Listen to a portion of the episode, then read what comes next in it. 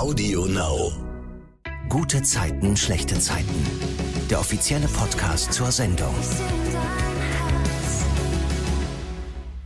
Hi, ich bin Silvana und ihr hört euren Lieblingspodcast. Es ist der Podcast über die GZSZ-Woche gemeinsam mit den Stars. Ich weiß, Olivia lacht jetzt gleich wieder, deswegen Schauspielerinnen der Serie.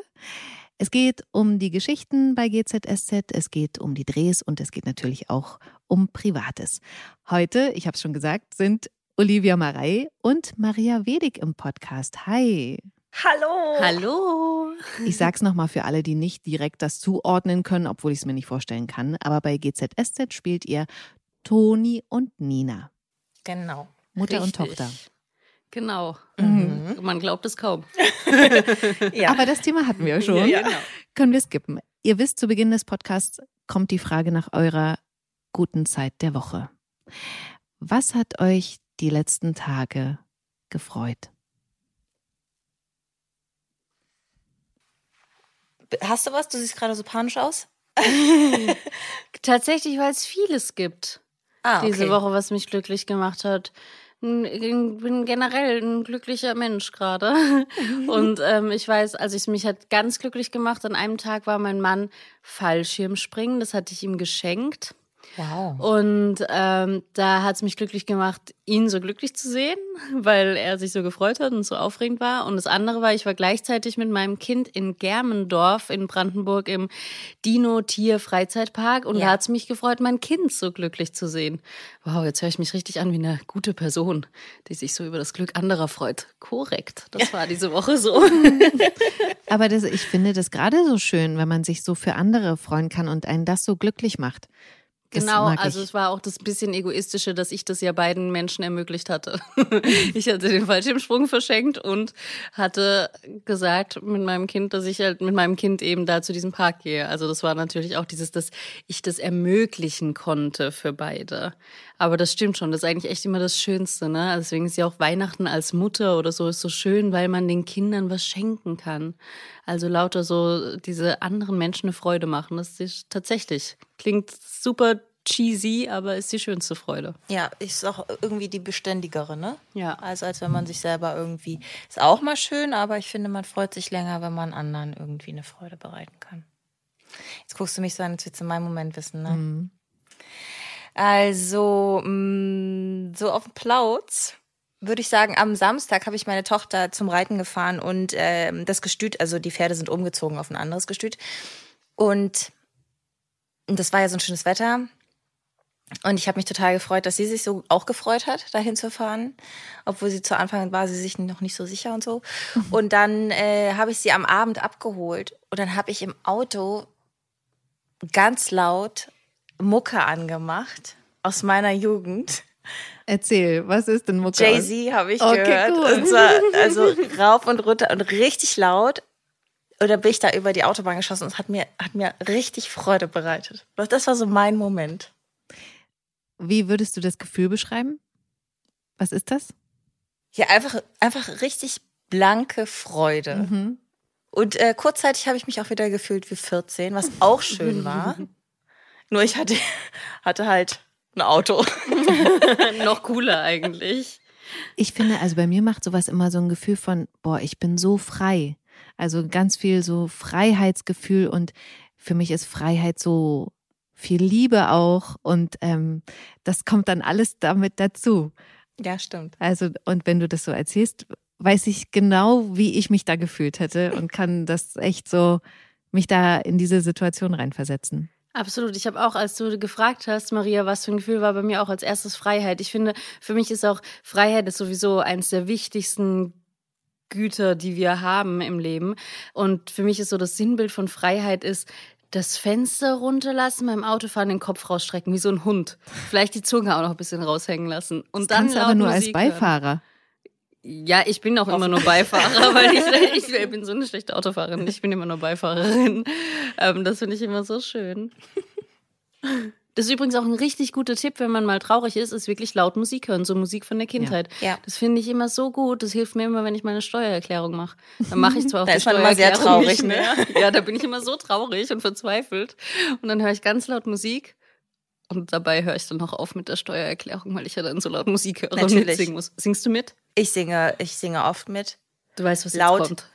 Bei Jay-Z, jetzt mal, da muss ich mal einhaken. Du kannst das rappen? Ja, natürlich, ich kann, Oh ich Gott, kann, bitte, nein, ich kann es leider nicht. Tu es, komm, Überhaupt nicht. Aber es gibt, ihr du. wisst doch, da haben doch dann auch immer irgendwelche Frauen noch gesungen und so und dann äh, bei Crazy in Love Genau. und so, äh, mega einfach. Crazy in the Pain. Ja, du wirst mich jetzt nicht dazu kriegen, hier zu singen. I'm so in love. Nein, das ist nicht das nicht, oder? With you, boy. Da, da, da. Das ist es nicht, oder? Ja, sing mal weiter. Ich kann's noch nicht so richtig verstehen. Oh, Mist. Okay. Nee, das ich ist halt, hab's auch nicht Das ist halt leider vor meiner Zeit auch, Maria. Ja, entschuldige, okay. Fünf Jahre. Tschüss. Hast du dann noch, weiß ich nicht, äh, die Schlumpfparade gehört oder so? ne? Nee, irgendwie ging leider total viel Pop damals schon an mir vorbei und heute auch immer noch. Ich, weil ich höre nie Radio und das, damals habe ich auch immer nur Musical-CDs gehört. Sie Ach, waren und ich nicken uns hier Wissen zu, weil ich Ja. weiß, sie ist auch Musical-Fan. Ja, und immer Elisabeth in Wien. Und äh, wir fanden sogar die gleichen Schauspieler und Ja. äh, Musical-Darsteller toll. Also wir haben da ein Match. Ja, Wow. stimmt. Mhm. Na, jetzt fühlst du dich kurz ausgeschlossen. Ja, ein ne? bisschen auch. Ja, kannst wieder Jay-Z rappen und dann bist du... weg. Weil ich ja hier auch die Ältere bin von uns beiden. Okay, lass uns mal auf GZSZ gucken, bitte. Ich würde da gerne auch direkt in das Thema rein, äh, bei dem ich mit Olivia das letzte Mal, als sie im Podcast war, aufgehört habe. Die Folge mit Iris äh, kann man übrigens immer noch bei Audio Now hören. Da ging es um Martin, ihren Vater, Ninas gewalttätiger Ex-Mann. Der ist zurück im Kiez, ist inzwischen obdachlos und liegt jetzt im Krankenhaus, weil er betrunken am Obernhof die Treppe runtergefallen ist. Und dort im Krankenhaus hat er mitgekriegt, dass er komplett alleine ist. Da scheint es kein Zurück mehr zu geben. Sein Sohn Luis, auf den er irgendwie so gesetzt hat, der hat sich auch komplett abgewendet. Oliver, erzähl mal bitte, was im Krankenhaus passiert, wobei Lilly ihn erwischt und wie Toni das dann aufnimmt, als sie das erfährt. Lilly erwischt Martin dabei, wie er tatsächlich keinen Ausweg mehr sieht und mit einer Scherbe Ja. eines Tellers, der ihm vorher runtergefallen ist, beziehungsweise runtergefallen, den er runtergeschubst hat, sich versucht, die Pulsadern aufzuschneiden. Und äh, ja, Lilly erwischt ihn sozusagen gerade noch rechtzeitig und ähm, hält ihn davon ab. Und man merkt aber die Verzweiflung bei Martin, dass das wirklich sein letzter Ausweg war in dem Moment gefühlt. Und dann sagt Lilly das zu Hause in der WG ja Toni und wie reagiert die? Ja, naja, also wie reagiert man, wenn man sowas erfährt? Da gibt es ja ganz viele verschiedene ähm, Arten und Weisen und Toni reagiert erstmal wütend zu einem gewissen Grad. Also auch sie äh, beschuldigt schon fast Lilly und fragt, wie habt ihr denn nicht auf ihn aufgepasst? Gibt es da keine Leute, die ihn gucken? Und dann, wie hat das gemacht? Und dann erfährt sie mit einer Scherbe und dann kommt dieses, ah ja, okay, na klar, der Typ, der möchte wieder Aufmerksamkeit, das ist emotionale Erpressung. Also sie reagiert da mit sehr viel Wut und und ähm, glaubt wirklich, dass das ähm, Kalkül war von Martin schon fast oder versucht sich das vielleicht auch einzureden. Das ist ja manchmal der einfachere Weg, um mit sowas umzugehen, als äh, das wirklich an sich ranzulassen.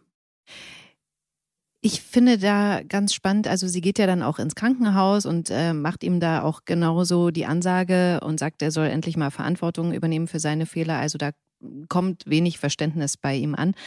Aber da würde mich wirklich auch nochmal eure private Meinung zu interessieren, wie ihr Tonis Reaktion findet. Weil ich persönlich, als ich das gesehen habe, ich konnte das total verstehen. Also ich war so wütend, dass der so schwach ist, sage ich mal, und da so, also wie gesagt, also Toni konnte ich da verstehen. Wie geht's dir da, Maria?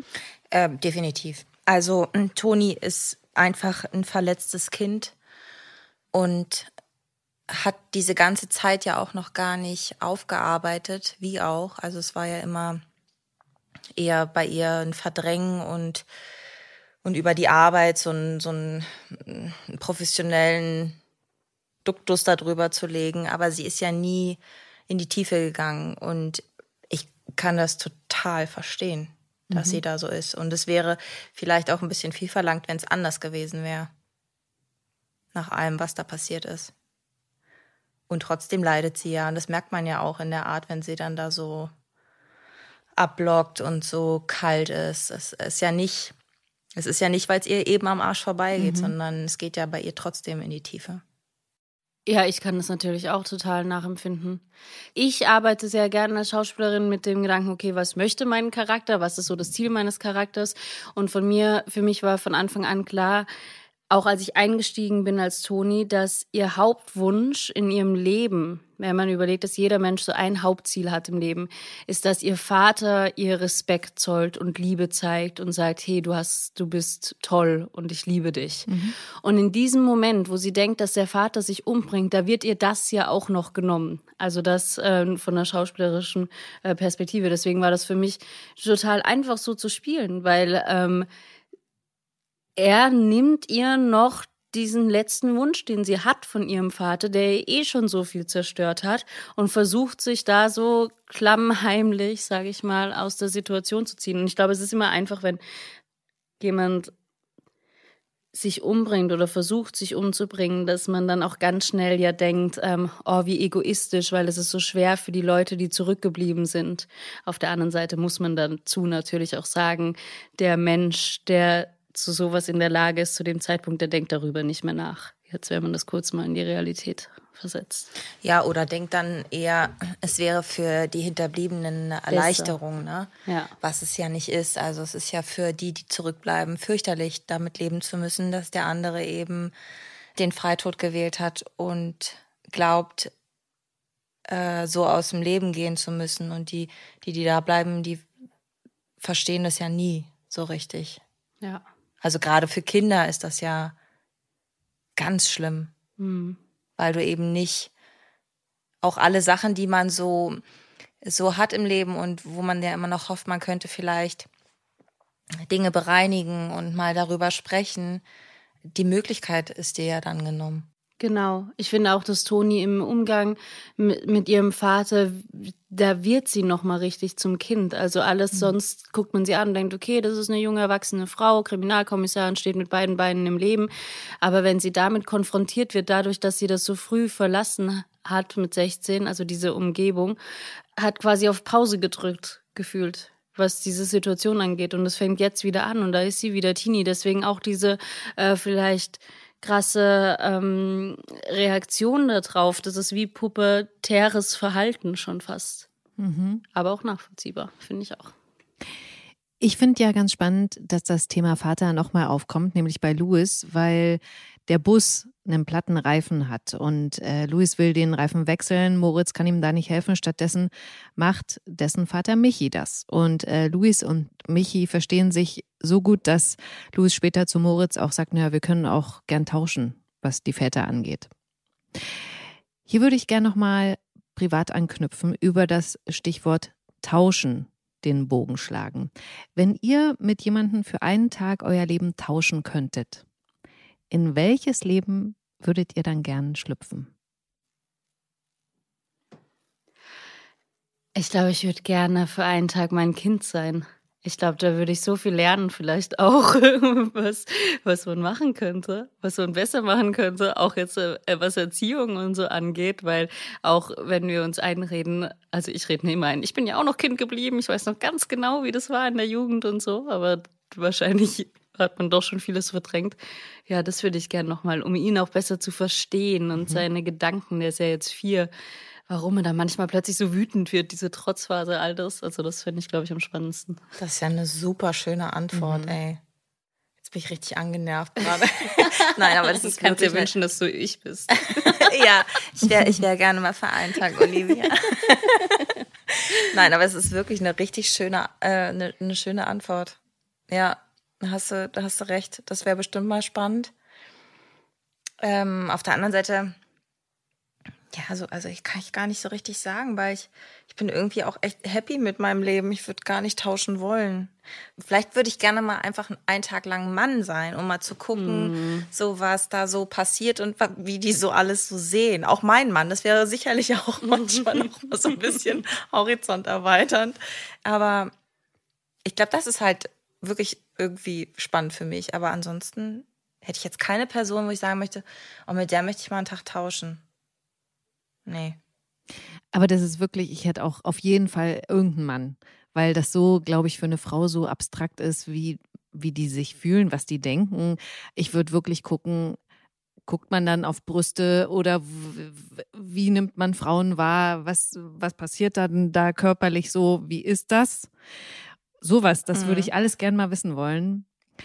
Aber ja, ob der jetzt Elon Musk zum Beispiel ist oder was weiß ich, Jay-Z, das ja. ist mir eigentlich egal. Ja, es wäre mir vielleicht auch zu stressig. Es wäre mir zu stressiger ja. Tag. Weißt du, die haben so viel auf der Kette und dann immer die Menschen, die dir hinterherrennen und immer ein Foto. Du kannst ja noch nicht mal irgendwo, wenn du tanken fährst, da aufs Raststättenklo gehen. Ja, ganz da bin schlimm. ich schon, bei dem Gedanken bin ich schon so gestresst. Also ich finde dieses anonyme, das war jetzt auch in der Maskenzeit so, man konnte so anonym vor sich hin treideln und man ist nicht, ich finde das so schön. Stimmt. Bei dir hat das also geklappt mit der Maske? Weil Anne und Niklas letztes Mal erzählt haben, nee. Also das mit der Maske, man hat sie trotzdem erkannt. Nö, ich hatte, ich hatte immer Maria Glück. hat einen Geheimtrick. Wäre voll lustig, wenn ich den jetzt spoilere. ich verkleide mich immer als Mann. ja, genau. Ich denke übrigens die ganze Zeit an das Lied. Kennt ihr das noch? Weil wir vorher über Kindheitslieder geredet haben. I wanna be a girl just for a day. I, I, I, if I had one wish for free, I know what I'd like. I want. Ja? Ich kenne das dunkel, aber ich könnte jetzt nicht mitsingen. Ah. Okay, gut. Aber mal ein Versuch wert. Ich bringe aber euch noch zum Singen. Richtig schön gesungen auch. Auch das hast du wieder gut gemacht. Toll, danke. Olivia. Wir gucken mal ähm, auf einen anderen Strang, in dem Nina auch eine Rolle spielt. Es kriselt nämlich bei Yvonne und Joe. Er geht ihr aus dem Weg, seit er wieder zurück ist im Kollekiez, seit er nicht mehr auf der Flucht ist, weil alle ja dachten, er hat Miriam umgebracht. Yvonne erzählt Maren und Nina, dass bei ihr und Joe quasi Funkstille ist, weil Joe so enttäuscht ist, dass sie ihm nicht vertraut hat, dass er es nicht war, dass er nicht Miriam erschossen hat. Hier die Frage nochmal an euch zurück auf die Jubiläumsfolge. Mhm. Zum großen Showdown sozusagen. Könnt ihr da mal privat erzählen, was eure Lieblingsszene da war in dem Special? Was man übrigens immer noch sehen kann bei RTL Plus. Ich habe zwei, während du überlegst. Ja, ja, ja es sind mal. zwei ganz kleine Momente. Es gibt natürlich, das ist schwer zu sagen, aber es gibt so zwei Momente, die finde ich großartig. Einmal von der Bildsprache her und von allem ist der Moment, wenn Laura gerne zum Museum lockt und sie dann ihm versucht mit einem Blick zu signalisieren, da sind Leute. Und dann gibt's einen Moment, wo Schum, ich habe versucht es nachzumachen, war nicht so gut. Äh, Gerner guckt sich um und erkennt's und läuft dann los. Das war so ein Gänsehautmoment. Und das andere, auch super lustig, wie Laura und Yvonne beim Museum stehen und sich unterhalten und Laura ist ganz aufgebracht, weil Yvonne das Handy geklaut hat. Mhm. Und dann kommt Moritz rein. Und erschreckt die beiden und Laura seid einfach so total streng. Moritz! Ja, ja Moritz, das, ich sag's Das falsch. war auch mein, äh, mein Lieblingsmoment. Ohne Witz, den fand ich so witzig. Da habe ich richtig gelacht. Aber das ist so nah an, am Echten, ne? Also, dass ja. man einfach irgendjemand für irgendwas verantwortlich macht, der überhaupt gar nicht weiß, was da eigentlich los ist. Ja. Es ist super lustig. Ja. Aber es war, gab natürlich viele tolle Momente. Das waren jetzt also es ist richtig schwer, finde ich. Ja, also der Look war einfach geil. Zu Beginn da mit diesem äh, Barbiershop, ja. der, das war oh einfach oh, ja. wirklich, man war sofort in so einem Filmding drin. Äh, das fand ich cool. Ich mochte auch einfach, wie Wolf, also Joe, da in diesem abgeranzten äh, Obdachlosen-Outfit mit diesem Klapperbeutel da genau an diesem Museum da losgelaufen ist. Ich fand, es stand ihm einfach so gut. Ja. Er sah so cool aus. Mhm. Ja. So mit Jeans. Also hat man ihn ja auch eigentlich nie gesehen. Das mochte ich auch sehr, sehr gerne. Und äh, als der Leichenwagen da durch diese Mauer durch ist und dann da in Flammen aufgegangen ist und dann Laura da stand in Zeitlupe mit dieser, ja. mit dieser Musik, das war auch, äh, auch krass. Die Musik fand ich auch richtig gut. Ne? Weil man auch in ihrem Gesicht gesehen hat, so erst die, also Schock, Trauer und dann so, okay, ich setze meine Fassade wieder auf, es ja. muss weitergehen. Das fand ja. ich richtig geil. Ja. Aber weil du es gesagt hast, die Musik ist bei diesem Special auch sehr anders gewesen, ne, als sonst bei GZSZ. Das fand ich schon auffällig. Ja, fand ich auch richtig gut, ja. Mhm. Die traurigste Szene der Woche war für mich dann die, wo Yvonne alleine beim Abendessen zu Hause sitzt. Sie hat alles ganz schön vorbereitet, weil sie die Hoffnung hat, dass sie mal in Ruhe mit Joe reden kann, dass sie sich aussprechen. Aber der kommt nicht. Der schickt ihr eine Sprachnachricht, dass er keine Zeit hat. Da habe ich mich so mit ihr quasi alleine gefühlt.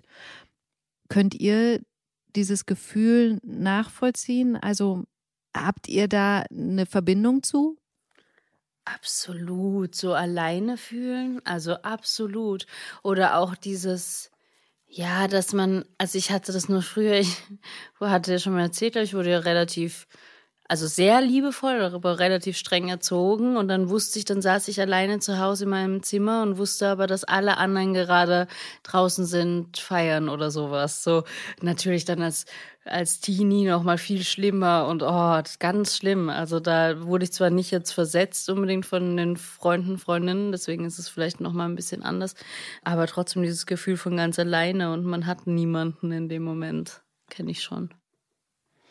Ja, also al äh, alleine, aber so richtig allein gelassen habe ich mich noch nie gefühlt. Also so ein bisschen lost vielleicht in so verschiedenen Situationen, aber naja, vielleicht einfach wirklich, wenn man getrennt ist plötzlich und dann weiß man, der andere ist jetzt da und da und macht da, geht weiter sein mhm. Leben, dann fühlt man sich so, oh Gott, und ich bin hier alleine und alles ist schrecklich. Aber ich finde ja solche Situationen auch immer sehr gut. Also ich gehe ja da auch gerne durch, weil das so viel mit einem macht und weil das einen so verändert. Ich meine, in dem Moment denkt man auch so, na schön, dann kann ich auch darauf verzichten. Mhm. Aber grundsätzlich ähm, sehe ich das ja immer so, dass das ja auch irgendwie, das bewegt wieder was und irgendwie verändert es mich und es wird auch alles andere verändern. Also ich finde das, ich bin immer so ein bisschen zwiegespalten. Absolut, aber da hast du so recht eigentlich, ne? Aber man ist halt immer, das weiß man erst im Nachhinein mhm. dann.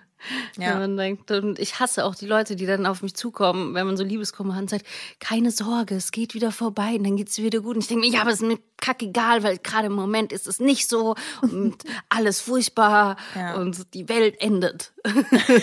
Jetzt. ja. Aber ich würde gerne nochmal, weil hier äh, Yvonne ja viel vorbereitet hat und dann niemand kommt, wenn ihr euch mal die Szene sozusagen für euch privat vorstellt. Also ihr hattet irgendwie ein schönes Essen gemacht für Freunde, sag ich mal, und die sagen dann spontan ab und du stehst dann da alleine mit dem gedeckten Tisch. Macht das was mit euch? Könnt ihr sowas schnell abhaken oder denkt ihr, ja gut, esse ich alles alleine oder? Aus Frust würde ich es alles auch alleine essen. nee, das ist der Grund, warum ich nicht sowas mache. Warum ich, wenn, warum ich keine Freunde einlade. Nee, wenn ich Freunde oder Freundinnen einlade, dann wissen die, es gibt nichts. So, müssen die selber organisieren. Und das ist wahre Liebe, wenn sie dann trotzdem kommen passiert selten. nee, aber es ist tatsächlich, das, die Situation kenne ich deswegen tatsächlich nicht, weil ich das einfach gar nicht meine, ich kann das nicht. Maria kann das gut. Die macht es schön. Ich mache ich mach das total das gerne für Freunde und so. Ja. Und äh, große Essen hatten wir jetzt zu Ostern äh, auch. Es war einfach richtig schönes Essen und äh, alle waren am Tisch. Und dann sind alle so glücklich und so selig. Und ich mag das auch, dieses Vorbereiten und Kochen. Also ich meine, das ist natürlich dann ärgerlich, wenn dann plötzlich auch alle absagen würden. Ne? Mhm ich würde jetzt einfach mal davon ausgehen, dass meine Freunde das nicht gemacht haben, um mich zu ärgern und ähm, mich nicht leiden können. Insofern würde ich es denen verzeihen und das wäre für mich dann auch okay. Aber ist dir doch nie passiert, oder? Nee. nee. Weil ja. alle wissen, wie geil das ist. Ja, eben. Schmeckt ja auch gut. Ja, wenn man eingeladen ist bei Maria, dann sollte man das nicht verpassen. Ja, so. So. Merkt euch das gefällig. Okay, wir Zuschauer haben ja dann zum ersten Mal so einen Aha-Effekt, ähm, weil wir sehen, was eigentlich Joes Problem ist. Er denkt nämlich daran, dass er auf seiner Flucht auf dem Hausboot da bei Leon mit Katrin Sex hatte. Bisher haben wir im Special auch nur gesehen, dass sie sich geküsst haben oder so. Man wusste nicht genau, wo das hingeht. Also ich habe mir schon gedacht, naja, okay. Also er hat Yvonne betrogen. Und dann gibt's am nächsten Morgen ein Gespräch zwischen Joe und Yvonne. Sie hat ihn im W&L-Büro besucht, weil sie das einfach jetzt nicht mehr aushält. Gibt es eine Chance, dass du mir verzeihst? Müssen wir das jetzt? Ja, das müssen wir. In Ordnung. Ich halte das nicht mehr aus. Dass du mich die ganze Zeit so hinhältst. Das fühlt sich für mich an wie eine Bestrafung. Und auch wenn ich einen sehr großen Fehler gemacht habe, das kannst du mit mir nicht machen. Es tut mir leid, dass du das so empfindest. Du gehst mir aus dem Weg, weil du eine Entscheidung triffst, richtig?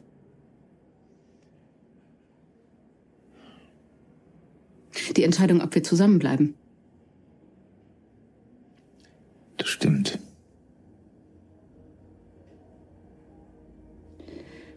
Und gibt es schon eine Tendenz? Einen Wunsch. Und dann entschließt sich Joe wenig später, Yvonne die Wahrheit zu sagen. Er beichtet ihr, dass er mit Katrin geschlafen hat auf der Flucht. Sie ist natürlich total perplex. Also das hat sie nicht kommen sehen und will natürlich wissen, ob er Katrin noch liebt. Und er erklärt das Ganze mit einer Art Abschied, den sie da hatten in Engelshoop. Und Yvonne weint dann ganz bitterlich. Jetzt frage ich euch, gibt es sowas wie Abschiedssex? Also ich finde das irgendwie, nee. Also ich finde es auch nicht so abschließend irgendwie, weil damit macht man ja vielleicht eher noch mal was auf. Ja, also Ich hatte es zumindest noch nie, glaube ich. Ich so auch nicht. Ich auch nicht. also ich wüsste auch nicht warum jetzt. Nee, ich kann, also ich weiß schon, ich kann mich noch erinnern, so meine erste lange Beziehung und dann haben wir uns getrennt und wir haben aber noch in der Wohnung gewohnt und dass es da einem schwerfällt und dann man vielleicht nochmal so zurückfällt in alte Muster, um das schön zu umschreiben.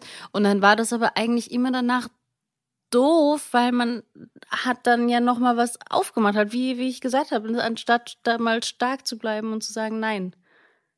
Ja, Aber ich weiß nicht, mein Katrin und Gerner, die verbindet über so lange Zeit so viel. Vielleicht können wir das auch einfach nicht nachvollziehen.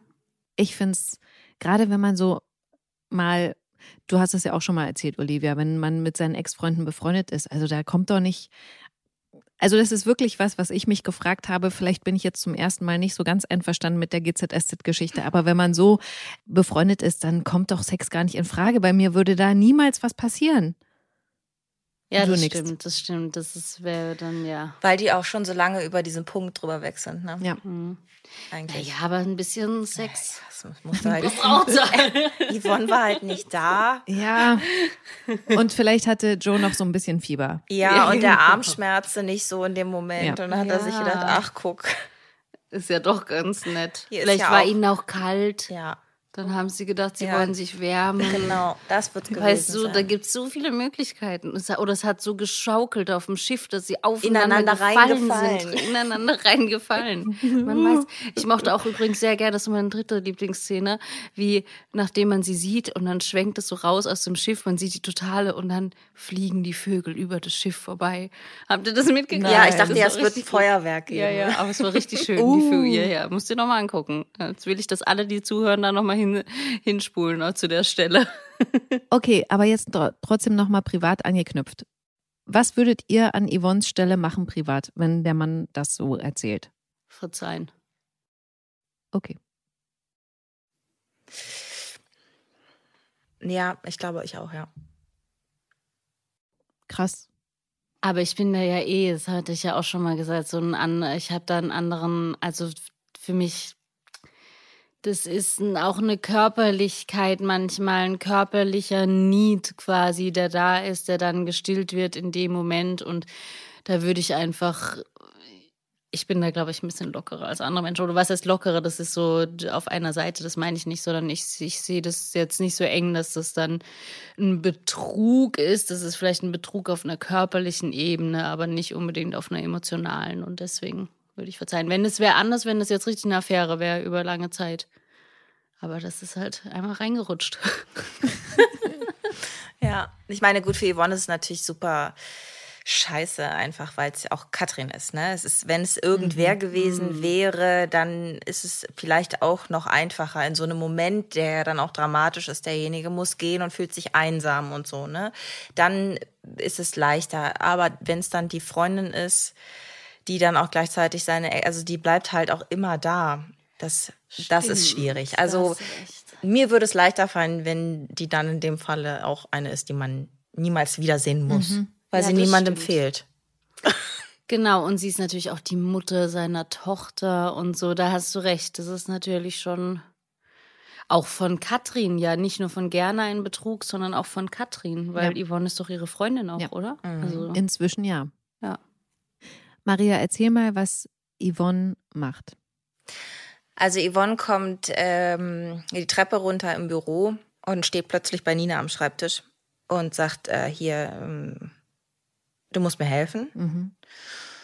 Und dann ist eigentlich ja im Grunde schon Kofferpacken angesagt, äh, oben im Townhouse. Ja. Ja. Und Nina weiß aber eigentlich gar nicht so richtig, warum. Also sie geht davon aus, dass es der Grund ist, weil eben Joachim ihr das nicht verzeihen kann.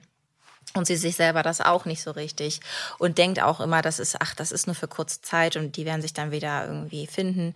Also sie weiß gar nicht, dass es um diesen äh, Betrug wirklich geht. Und dann kommt auch Joe nach Hause und das ist wirklich traurig. Also, äh, weil Nina ja auch beide so gern hat und weil sie beiden auch das Glück so immer gewünscht hat.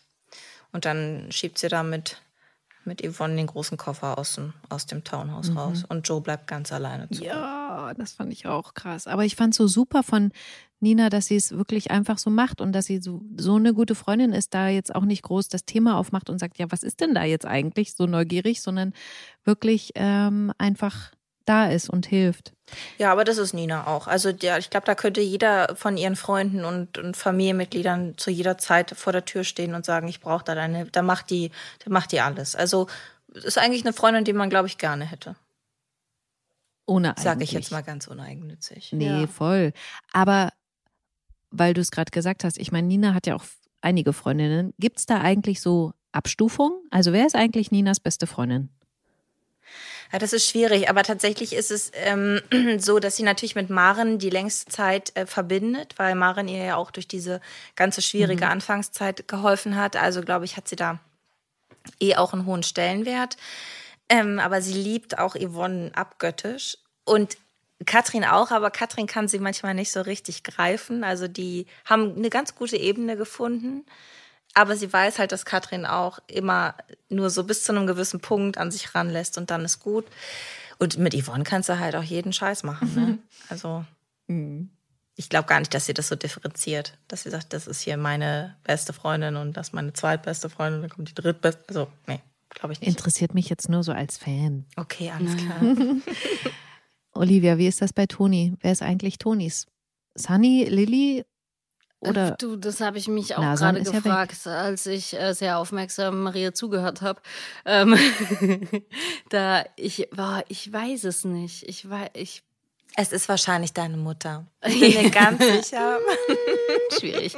ähm, ich meine, die Hauptbezugsperson ist Erik, das Ja. ist ganz klar. Das ist auch bei Toni so. Und ansonsten, Toni, ich glaube, sie ist mit, ob jetzt Lilly oder Sunny, das ist relativ gleich. Man muss aber dazu sagen, dass sie wahrscheinlich ein bisschen mehr Ähnlichkeit zu Lilly hat und deswegen vielleicht ähm, noch einen Ticken mehr mit Lilly. Aber das kann ich auch gar nicht so sagen.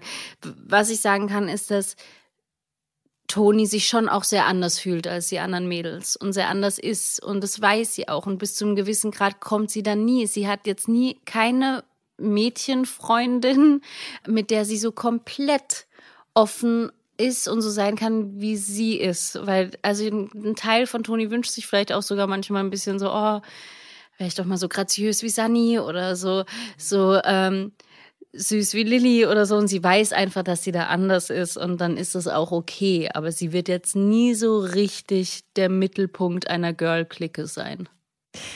Ich will bei dieser ganzen Geschichte natürlich nicht unerwähnt lassen, dass die Lage zwischen Tobias und Katrin ja auch extrem angespannt war, weil er enttäuscht war, dass sie ihm nicht gesagt hat, dass Joe noch lebt und ihm auf der Flucht dann auch noch geholfen hat. Aber dank einer erzwungenen Aussprache durch Maren und Michi, die die beiden im Kiezkauf eingeschlossen haben, beziehungsweise dann eben Versöhnungsex und äh, Gespräche danach hatten, haben sich Tobias und Katrin wieder angenähert und äh, schmieden jetzt als Paar Pläne. Er weiß, anders als Yvonne, aber nichts vom Sex zwischen Katrin und äh, Joe. Und äh, Tobias und Katrin wollen jetzt sogar mit Michi und Maren zum Wettkampf im diesem Western Square Line Dance nach Kopenhagen. Aha. Mhm. Da würde ich gerne auch nochmal privat einsteigen. Wie sieht es bei euch privat mit Wettkämpfen aus? Habt ihr schon mal an welchen teilgenommen? Wie geil wäre es jetzt, wenn wir sagen könnten, ne? Ja, also ja, ich, ja, habe, also hier äh, ich bin deutscher Meister und äh, Berliner Meister. Boah, ey, ich bin leider wirklich und das vielleicht vielleicht wäre mein Leben auch anders verlaufen. Ich weiß nicht wie, aber auf alle Fälle anders verlaufen, wenn ich so sportlich irgendwo eingebunden gewesen wäre. Ja. Ich bin nie in den Genuss gekommen, Wettkämpfe zu bestreiten. Was heißt Genuss? Ich weiß auch gar nicht, ob es für mich wirklich ein Genuss ist. Ich habe da auch nie ein Verlangen gehabt. Also nein, um deine Frage kurz und bündig zu beantworten, nein, ich war noch nie auf Wettkämpfen und habe auch bis auf die Bundesjugendspiele zählt das auch. Da habe ich allerdings ja auch nicht gut, aber ich war auf alle Fälle dabei. Und du so? Bei mir ist auch so, ich habe überhaupt kein Verlangen nach Wettkämpfen. Ah, ja. Man muss dazu vielleicht sagen, dass ich auch so, wenn man als Schauspieler oder Schauspielerin auf dem freien Markt ist, fühlt sich alles wie ein Wettkampf an, Ja. leider, was Ja. ein bisschen so doof ist. Ähm, aber da hat man schon so viel davon. Also man hat schon so viel diese Enttäuschung, dass man nicht der oder die Beste war, um genommen zu werden. Wobei das ja gar nicht unbedingt so ist, aber im Kopf ist das halt so. Zumindest früher war es bei mir so. Deswegen, ich hatte das nie so mit Wettkämpfen. Das einzige Mal, als ich bei Wettkämpfen war, war, ich war ja ein halbes Jahr in den USA und da war ich so im Drama Club, also im Schauspielclub und dann konnte man so Monologe einstudieren und dann gab es Monolog-Wettkämpfe. Vielleicht hat das auch geschürt nochmal mein, mein, mein Ansehen von der Schauspielwelt, dass das so ein Wettkampfmäßig ist. Ja, da habe ich aber auch äh, nie gewonnen. Ja, Wenn die recht. jetzt wüssten, dass ich hier in Deutschlands hinschreiben. Serie wäre. Aber würdet ihr euch als, ich, ihr habt jetzt beide Wettkampf so ein bisschen sportlich sozusagen eingeordnet, aber wenn man das mal auf, auf die Arbeit bezieht, weil beim Wettkampf muss man ja liefern, wenn es drauf ankommt und die beste Performance zeigen. Seid ihr dann eher so Wettkampftypen, die auf dem Punkt und vielleicht sogar noch besser sind als in der Probe? Lampenfiebersteigerung zum Beispiel? Oder ist das gleichbleibend? Es kommt immer ein bisschen drauf an, ne? Wenn du wirklich eine Rolle unbedingt brauchst, um deine Miete zu zahlen, bist du ja schon im Grund so angespannt, dass es manchmal hinderlich ist. Wenn du zu einem Casting gehst und du brauchst die Rolle eigentlich nicht wirklich, also was heißt nicht brauchen, aber dein, dein, deine nächsten Leben Wochen hängen davon nicht so ab, dann ist man total entspannt. Und meistens ist es genau das, was dann dazu führt, dass man die Rolle bekommt. Also als ich damals zum Casting von äh, hier von Nina gegangen bin, zum ersten, nicht hier im Studio, sondern noch damals in einer Castingagentur, war ich gerade so von diesem ganzen Casting-Ding und von diesem Job eigentlich gedanklich so weit weg, weil es mich so viel Kraft gekostet hat und ich so äh, angenervt war und emotional auch einfach wirklich damit durch, dass ich äh, dahin gegangen bin und es ging für mich um nichts. Also es war, als würde ich ge gegensprechen bei einem Casting, als würde man einfach der Gegenspieler sein für jemand anderen, um den zu supporten. Und dann habe ich diese Rolle bekommen. Und das ist schon verrückt. Also wenn man, ich glaube, wenn man loslässt, egal wie fokussiert man dann ist, und man könnte das immer, wäre das bestimmt besser, auch in Wettkämpfen. Ich glaube auch. Also ich mag auch nicht an diesem Wettkampf oder an diesem Ding, dass es so ein gegen die anderen ist. Also das ist gegen meine Natur. Ich kann das nicht so gut, dass ich dann sage, ich muss jetzt hier, für mich sind da immer dann so Ellbogen mit im Spiel, wenn ich jetzt daran denke. Und ich finde auch, dass die besten Castings, also wenn wir es jetzt auf Castings zum Beispiel mal ähm, legen, da kann ich Maria nur zustimmen. Das sind die, wenn man so richtig Spaß einfach an der Sache hat und es so genießt, ohne zu denken, ich muss das jetzt kriegen. Das war bei mir übrigens bei meinem Casting auch so. Da hatte ich ja gerade erst mein Baby bekommen, gefühlt. Und da dachte ich, oh, ich habe zwar super Bock auf den Job, richtig, richtig Bock. Aber auf der anderen Seite, oh, ich habe gerade ein Baby gekriegt und jetzt müsste ich, dann müsste ich auch von Wien nach Berlin ziehen mit dem Baby, um Gottes Willen. Und deswegen, das ist so genau dieses Zwischending. Ja.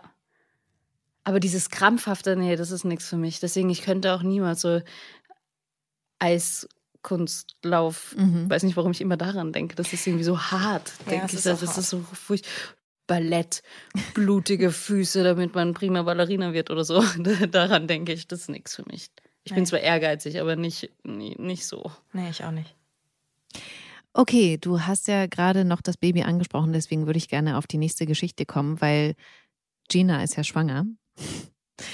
Und ich dachte, das grundsätzliche Thema da passt so gut, da auch nochmal das bei dir anzusprechen. Ähm, Glückwunsch dazu nochmal zu deiner Danke. zweiten Schwangerschaft. Kannst du vielleicht was erzählen, wie das hier bei GZSZ war? Wie hast du es den Kollegen gesagt? Äh, ich habe es äh, zuerst unseren Chefinnen gesagt äh, und zwar gleich am Anfang. Ich glaube am Tag, nee, nee, eine Woche oder so, nachdem ich es erfahren. Ich hatte es nämlich von einem Arzt tatsächlich erfahren, dass ich äh, schwanger bin. Und dann hatte ich das denen gesagt. Nach einer Woche da war ich noch ganz früh. Und Maria hatte ich es auch schon mal, das hat sie noch nicht mitgekriegt. Der hatte ich schon mal so halb versucht zu signalisieren. Da waren wir nämlich im Auto und da haben wir über so geredet, dass ich gerade so Lust auf Döner habe. Aus keine Ahnung, warum ich Lust auf Döner hatte. Und da haben wir drüber geredet, dass du Donuts bestellst und nicht Döner. Und dann hatte ich aber gleichzeitig, ich hatte irgendwie Kopfschmerzen oder so. Da meintest du, nimm doch ein Paracetamol. Und dann habe ich so mit, mit in meinen Augen ganz tiefsinnigen Blick gesagt, ich versuche zurzeit nicht so viele Medikamente einzunehmen. Ungefähr so habe ich das gefühlt gesagt. Und ähm, ich glaube, du hast hast es aber nicht, nicht verstanden. Ne? Nee, ich habe es also an, äh, an dem Tag nicht. Ich dachte, auch? Äh, ihr jungen Leute macht ja immer so komische Sachen. Detox. Irgendwie, ja, irgendwas. Und dann dachte ich, okay, jetzt macht sie das auch. Ja, jetzt aber ich esse einen Döner. Jetzt, ja, hat irgendwie hat es nicht gepasst. Außerdem saß ja, irgendjemand saß noch neben Stimmt, uns im Auto. Und deswegen dachte ich, nee. nee. Aber den Tag später da bin ich doch zu dir in die, das war, glaube ich, genau der Tag, wo du auch hochgegangen bist, um das hier zu sagen. Da, da bin ich doch dann morgens zu dir und habe dich gefragt, wie es dir geht und ob du den gegessen hast. Und dann war so, ich muss nachher noch mal hoch. Ah, genau, dann habe ich dir tatsächlich dann doch vorher schon gesagt, ne? Genau, bei der Garderobe. Ja, ja stimmt. Und dann hab, also es war so schön, mein Gott, ey, ich habe richtig geweint, weil ich mich so gefreut habe. Mhm. Oh ja, stimmt. Ich kann mich wieder dran erinnern. Und es war auch eine Lüge, Patrick wusste es auch schon vorher. Stimmt. Also waren doch die Chefinnen nicht ganz die ersten. Naja, eigentlich ja, ja schon. Eigentlich ja schon. Eigentlich ja Aber schon. ich meine, bei Patrick, der, der bei dem kann ich sowas nicht verheimlichen. Der wusste ja auch schon, dass ich, dass wir so lange probieren mhm. und er wusste auch schon ganz genau, wann im Monat er mich fragen kann, ob es geklappt hat. Super lustig. okay. der war, ja, wirklich, ich weiß, es ist vielleicht ein bisschen äh, spooky, aber der er kennt meinen Zyklus. So, jetzt ist raus. und er hat wirklich dann so gefragt, und bist du schwanger? Und dann habe ich einfach nicht geantwortet, weil ich mir echt vorgenommen habe, das war irgendwie ein Tag, nachdem ich es erfahren hatte oder wir es erfahren hatten. Dann dachte ich mir, da will ich, ich will wirklich noch kurz das Schöne haben, dass ich das so mit meinem Mann, dass wir die Einzigen mhm. sind, die das wissen.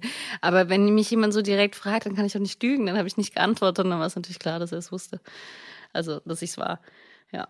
Aber generell haben sich alle total mit mir gefreut und ähm, war richtig schön und auch für mich ganz emotional, dass alle so lieb und und supportive, unterstützend reagieren, also von wirklich allen Etagen, sage ich mal. Es war auch so süß, wie ich das dann unseren Producerinnen quasi gesagt haben, die sich auch so mit mir mitgefreut haben, also genauso wie es sein soll. Es war richtig, richtig schön. Und kannst du erzählen, wie sich jetzt der Job durch die Schwangerschaft geändert hat? Ja, ich habe jetzt immer eine Trinkflasche mit dabei, weil ich so Kreislaufprobleme habe oh. und immer denke, ich muss immer zwischendurch was trinken. Ich hatte das jetzt, da hatte ich so eine ganz emotionale Szene gespielt mit Martin und ähm, danach kam gleich eine Szene, wo ich ihm zuhören musste, wo ich quasi gar nichts rede und dann eine Szene, wo ich ihm zuhören musste, muss ich mich wirklich während des Takes immer wieder auf den Boden legen und die Beine hochmachen. Dann wurde ich so gefüttert mit, mit Trauben und noch irgendwie eine Muffin. War total gut. Aber auch ein bisschen unangenehm. Ähm, ja, also ich merke schon, dass es anstrengender ist für mich, aber es wird ja total auf mich geachtet. Und ähm, ich genieße es auch so richtig, weil ich halt weiß, jetzt kommt noch mal eine andere Zeit und auch wenn ich dann die meine Babypause mache quasi, dann werde ich ganz lange nicht spielen und das werde ich sehr sehr vermissen und deswegen sauge ich das noch mal alles so auf. Aber ich muss auch sagen, oh, ich rede so viel, guck, ich schieb's auf die Schwangerschaft, Laberflash. Ähm, ich, ich muss dazu auch sagen, dass jetzt habe ich habe ich den Faden verloren. Schwangerschaftsdemenz kommt nach dem Laberflash. ich habe wirklich gerade, Maria macht mich gerade nach. Ihr müsst euch das vorstellen, mitten im Satz ist mein Kiefer einfach Sabber. runtergegangen. Mund auf, ich starre ins Nichts und überlege mich dran zu erinnern. Ich habe es vergessen. Ist es aber so, das hat ja dann auch Auswirkungen auf deinen Job, dass du mehr vergisst? Ja, Susi, Silvana. Ganz so schlimm ist noch nicht. Aber tatsächlich den Text das ist eigentlich gut drin. Es okay. gibt immer wieder Szenen, wo es nicht so gut funktioniert. Aber das merke ich übrigens. Wenn ich Interviews gebe, kann ich keinen geraden Satz mehr sagen. Dafür ist der Podcast bis jetzt ziemlich gut verlaufen. Jetzt sollte ich wahrscheinlich aufhören. Ich habe trotzdem noch eine Frage. oh. Ab wann können denn wir Zuschauer sozusagen am Kostüm von Toni sehen, dass da geschummelt werden muss? Also das ist ja super oder lustige Anekdote zwischendurch ist, als ich die Schwangerschaft verkündigt habe, waren die besten Kommentare, oh, ich habe es mir die letzten Folgen schon gedacht. oh, Das ist total süß und lustig. Das kann natürlich noch nicht sein, weil da war ich noch nicht schwanger. Man wird es wahrscheinlich erkennen können ab. trägt Toni da was anderes dann? Also um das eben zu, zu kaschieren? Ja, ein bisschen. Also hat schon andere Sachen, hat andere Mhm. Hosen. Generell ist es ja so bei Tonys Style, dass es jetzt nicht so krass auffällt, weil sie halt auch einfach T-Shirts und Pulli und so, so bleibt's relativ. Aber es mussten schon ein paar andere Sachen eingekauft werden. Und ähm, ich versuche es natürlich so gut es geht zu kaschieren mit Mantel über dem Arm vorm Bauch. Mal gucken, Okay. wie lange ich noch einen Mantel da so haben kann, weil wir ja doch so. Ja, ich glaube, bestimmt kann man es so sehen im August. Ne? Ja, das glaube ich schon auf jeden Fall. Also ich muss ja auch sagen, dass ich wahnsinnig früh einfach jetzt schon Bauch habe. Also zweite Schwangerschaft, dass die so reinkickt, hätte ich nicht gedacht. Ja, schwer zu sagen. Aber Ich glaube schon, dass sie, dass sie es erkennen werden können. Ich bin gespannt, was Tosch sich überlegt hat, um da vielleicht nochmal so ein bisschen zu tricksen, damit es passt. Ja, ich glaube, man muss da tatsächlich auch viel mit der Kamera tricksen. Also Kameraeinstellungen und dass da mal was davor ist oder dann. Ich habe immer die Hoffnung, dass ich später irgendwie nur nahe kriege, also nur so aufs Gesicht drauf.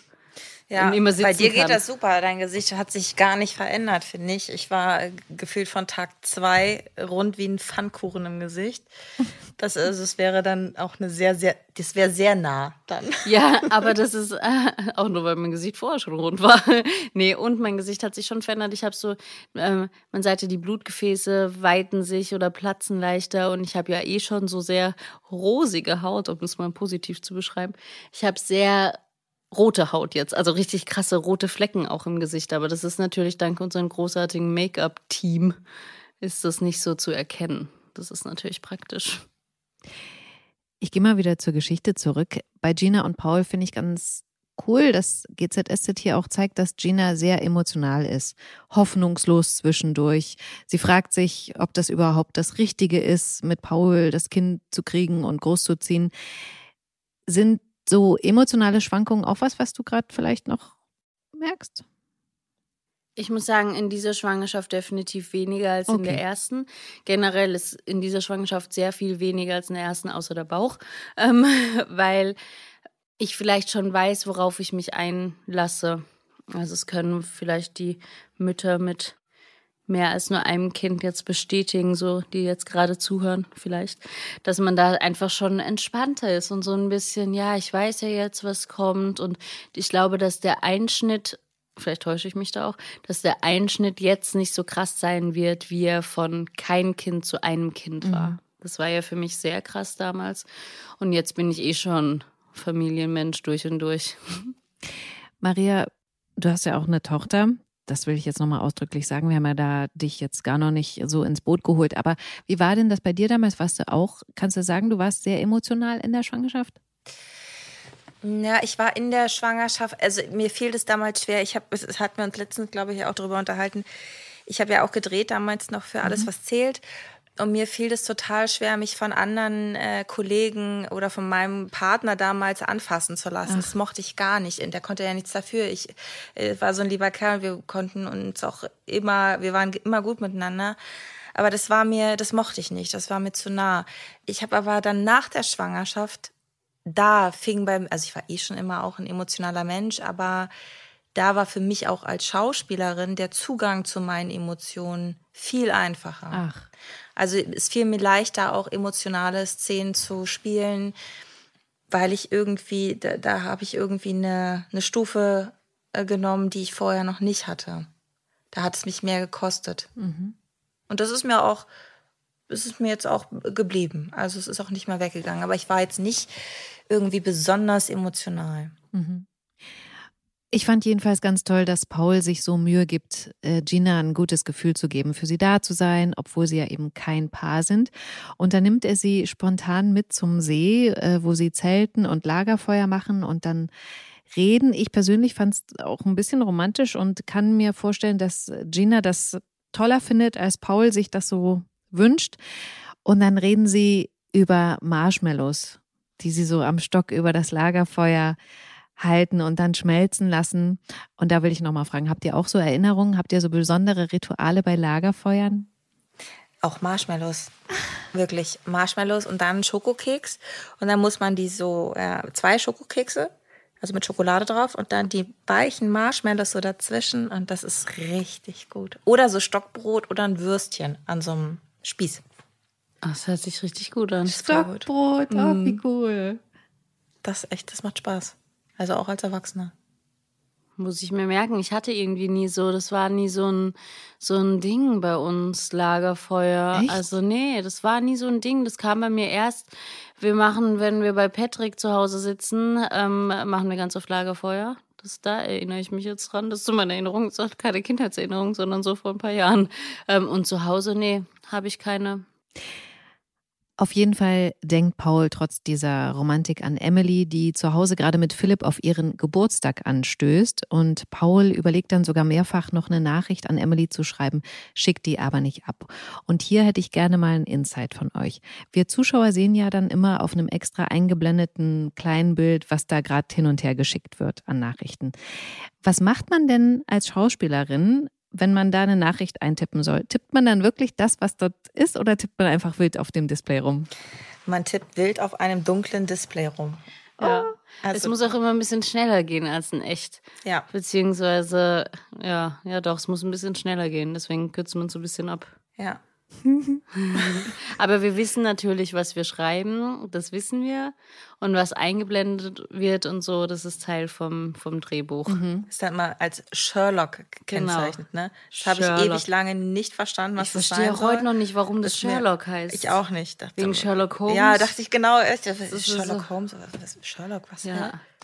Okay, abschließend zu der Geschichte noch zwischen Paul und Gina ist alles gut, auch als sie wieder zu Hause sind. Gina ist entspannt und alles andere als unglücklich oder unsicher und dann malen sich die beiden auch schon eine Zukunft für ihr Baby aus. Also da alles schön. Bevor wir jetzt den Podcast beschließen, äh, würde ich gerne noch von euch wissen wollen. Jetzt bin ich gespannt, was ihr denkt, was ich frage, auch in Bezug darauf, was ich gerade gesagt habe. Aber ich mache mal weiter. Wir reden schon so lange. Was ihr euch für die Zukunft ausmalt. So als klassische Bewerbungsfrage. Vielleicht habt ihr die noch nie gehört, weil man das Schauspielerinnen nicht fragt, aber so im normalen Job fragt man ja so, wo sehen Sie sich in zehn Jahren? Warte mal, muss ich mal überlegen. In zehn Jahren bin ich 48. Da ist mein Kind schon groß. Oh Gott. Da kommen die Tränen Oh gleich Gott. wieder. Ach, ich hoffe einfach, dass ich in zehn Jahren immer noch hier bin. Merkt euch das. Ja, cool. Ähm, ja, dass einfach alle in meiner Familie gesund und glücklich sind ähm, und mein Kind einen guten Start so in ihr Erwachsenenleben gefunden hat und alles so auch hinkriegt, wie sie das möchte und sich das wünscht. Und dann hoffe ich, dass ich mit meinem Mann glücklich zu Hause in unserer dann leeren Wohnung wahrscheinlich sitze und wir ein Glas Wein trinken im Garten und sagen, ach guck mal, eigentlich geht's uns richtig gut. Oh, das ist schön. Das ist richtig schön. Ja. Und bei dir so? Ja, ich habe dann noch zwei halbwegs junge Kinder, einen Teenie und einen Zehnjährigen rumspringen. Am besten wirklich so ein, so ein kleines Hexenhäuschen mit Garten, verwunschenem Garten, der ganz verwahrlost ist, weil ich keinen grünen Daumen habe, aber ein Baumhaus steht. Und ähm, auf jeden Fall Frieden und Gesundheit in der Familie. Und am besten auf der Welt. Ja. Ich finde, das war wirklich ein schöner Abschluss. Vielen Dank, Olivia und Maria, für die Zeit. Und äh, ich freue mich aufs nächste Mal. Oh, wir uns Danke auch. dir, Danke. Silvana. Tschüss. Tschüss. Tschüss. Gute Zeiten, schlechte Zeiten. Der offizielle Podcast zur Sendung. Sie hörten einen RTL-Podcast.